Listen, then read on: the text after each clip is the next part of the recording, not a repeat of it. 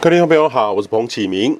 强烈台风蒲公英目前正位于台湾的东南东方，大概是一千六百五十公里的地方哦。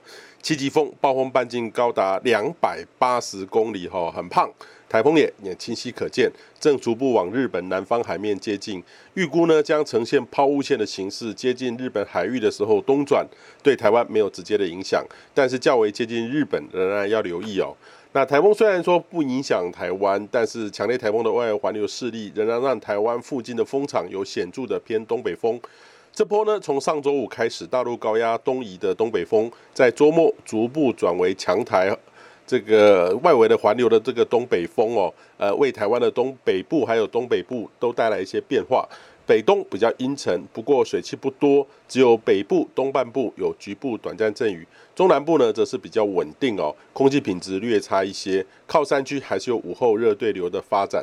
那周三到周四呢，当台风接近日本附近后，台湾附近的高压势力呢会增强一些，会转热一点哦。那各地的午后雷阵雨也将会增多。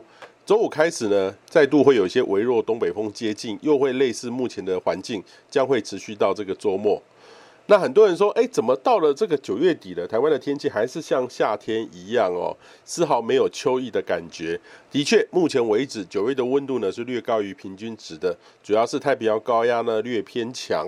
虽然说没有像典型夏季的时候这么的这个热啦哈，呃，这样的一个夏季的高压形态，但是平均还是偏强，导致温度还是偏高。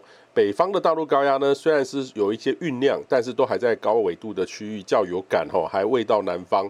展望未来呢，其实到了十月中下旬，还是类似的天气，温度呢将会略降一两度哦，也有微弱的东北风接近。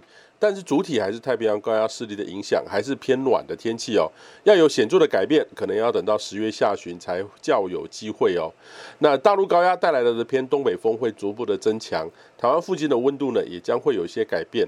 呃，不过未来呢一个月呢，主要重点还是台风啊。今年的台风季其实还没有结束哦，后续也都还有台风发展的机会，要留意呢。有时候台风不来，但是环流呢却对东北部造成剧烈降雨的天气形态。以上气象由天气风险彭启明提供。